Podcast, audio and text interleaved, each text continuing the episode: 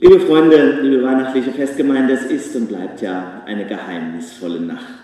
Ein großer Abend, ein verrücktes Fest, aber auch irgendwie anstrengend, oder?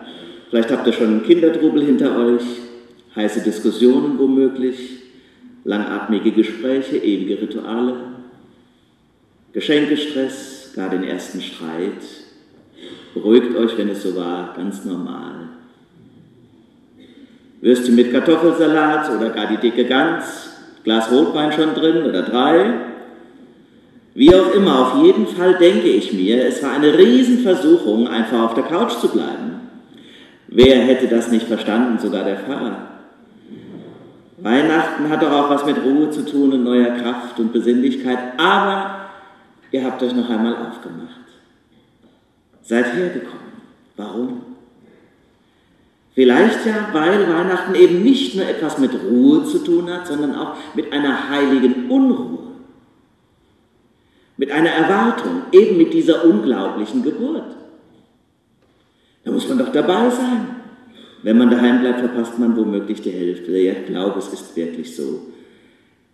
Wir hören von der Geburt des Kindes damals im Stall und spüren eine Unruhe, die vielleicht mit dem Gedanken und der Idee zusammenhängt, es könnte ja auch etwas in mir neu geboren werden.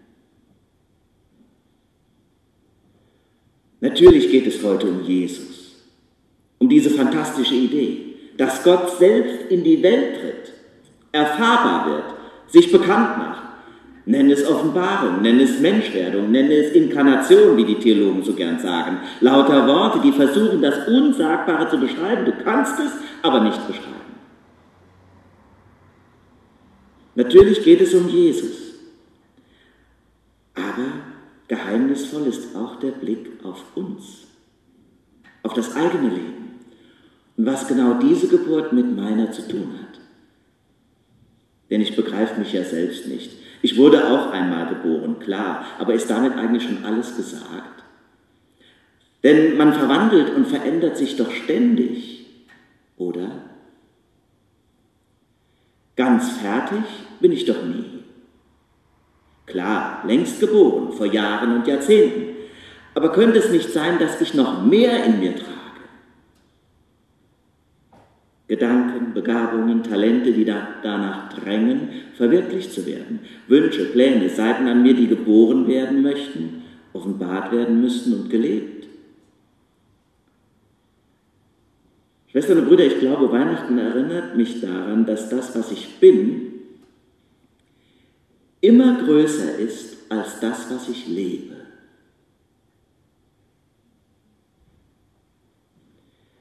Julia könnte auch Kinderanimateurin sein in Miami. Sie verkauft aber Reisen in Bielefeld. Sie hat auch einen Blick für Architektur und einen Sensus für schöne Musik. Aber ihre Entscheidung damals fiel anders aus. Jetzt sitzt sie im Reisebüro. Ein anderer Mann wäre auch interessant gewesen. Eine andere Stadt. Sie brauchen eine einzige Palme im Fernsehen zu sehen und schon geht ihre Fantasie auf Reisen und wird beflügelt. Und sie denkt, ich möchte eigentlich nicht gerne nur Reisen verkaufen, sondern viel lieber Reisen machen und womöglich darüber schreiben. Wer bist du? Bist du vielleicht doch ganz anders? Hältst du zu viel zurück? Will mehr geboren werden in dir, als die anderen um dich herum ahnen oder vielleicht auch zulassen wollen? Kann ja auch sein. Aber dann ist ja die Frage, woher den Mut nehmen zu dieser Veränderung und zu dieser Geburt. Manche, die es schon erleben konnten und durften, wissen, da sind auch so ein paar Wehen mit verbunden. Eine Geburt braucht Mut. Was möchte in mir neu geboren werden? Liebe Schwestern und Brüder, wenn Christen von Gott sprechen, dann sagen sie gern, Gottes Größe ist unausforschlich. Aber ich meine, das Gleiche gilt ja für mich und für dich auch. Auch die Größe eines Menschen ist unausforschlich, kommt nie an eine Grenze. Kann man nicht einfach einordnen oder in eine Schublade stecken. Ein Mensch ist wie ein Kosmos. Und immer wenn ich mal von mir dachte, ich sei schon ziemlich fertig und endlich stabil, kommt so eine Unruhe neu. Mir wird bewusst, die Veränderungen hören nie auf. Das ist auch anstrengend. Wann hört denn das mal auf? Vielleicht im Tod? Nein, gerade da nicht. Denn das ist die große Verheißung, die auch mit diesem Christus, wobei diese spannende Botschaft doch noch ein bisschen wartet, die feiern wir dann Ostern, dass selbst dieser Moment, gerade im Tod, die große und neue Geburt unseres Lebens bereithält. So muss es sein. Dann erst sehen wir die ganze Vielfalt und Tiefe unseres Seins. Tod und Leben sind doch letztlich eines. Nur durch einen Schleier getrennt. Und an Weihnachten, an Weihnachten wird für einen Moment dieser Schleier gelüftet, die Trennung aufgehoben, der Himmel geöffnet. Das ist das Geheimnis. Versteht ihr? Nur diese geheimnisvolle Nacht zugegebenermaßen dauert nicht sonderlich lange. Bald tritt wieder der Alltag in unser Leben, dann sitzt Julia wieder in Bielefeld, nicht in Sydney oder Acapulco. Schwestern und Brüder, unser Leben ist immer begrenzt. Unser irdisches Sein kann nicht alles verwirklichen, was in uns ruht. Das ist ganz normal. Und mit jeder Entscheidung, die wir treffen, es ist gut, wenn wir Entscheidungen treffen und wir müssen Entscheidungen treffen. Das Ätzende ist nur, mit jeder Entscheidung, die du triffst, schließt du ja hunderttausend andere Möglichkeiten aus. Man könnte auch sagen, mit jeder Entscheidung, die du durch das Erwachsenenleben fällst, machst du dein Leben ärmer. Ja, sollte jetzt die Alternative sein, dann treffe ich halt keine Entscheidungen. Dann wähle ich aus diesen tausend Optionen keine einzige. Dann ist doch jedem klar, dann lebe ich an meinem Leben erst recht vorbei.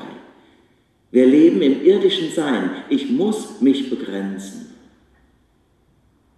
mich festlegen. Auch Gott hat sich festgelegt und ist aus seiner Allmacht und Fülle hineingegangen an einen konkreten Ort und an einen konkreten Menschen, Nazareth, Jesus von Nazareth. Weil Gott das so getan hat, sagen wir auch Ja zu unseren Begrenzungen und Armseligkeiten. Aber wir dürfen dieses Geheimnisvolle, das in uns ruht, nicht verweigern oder verdrängen. Es gibt immer mehr. Ohne dass es uns Druck machen soll, wir müssten alles leben. Keiner lebt alles aus.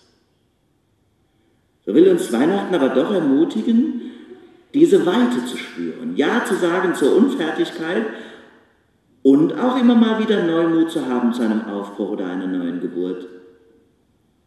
Was könnte denn im neuen Jahr auf euch warten?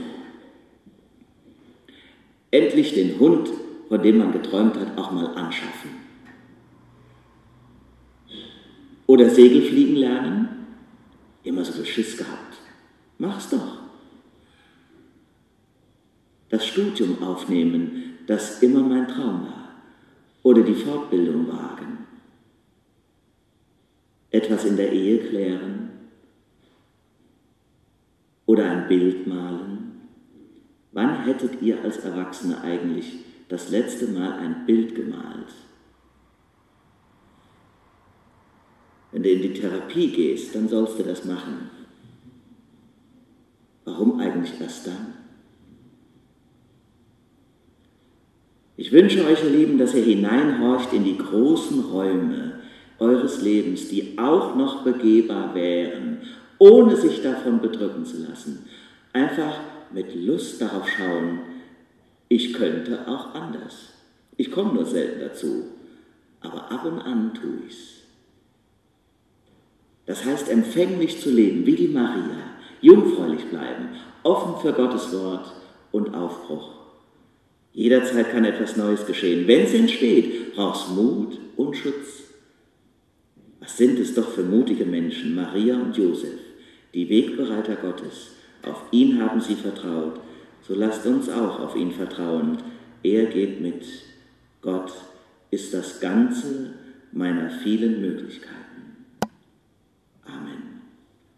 Der Friede Gottes, der höher ist als alle Vernunft, bewahre Herzen und Sinne in Christus Jesus.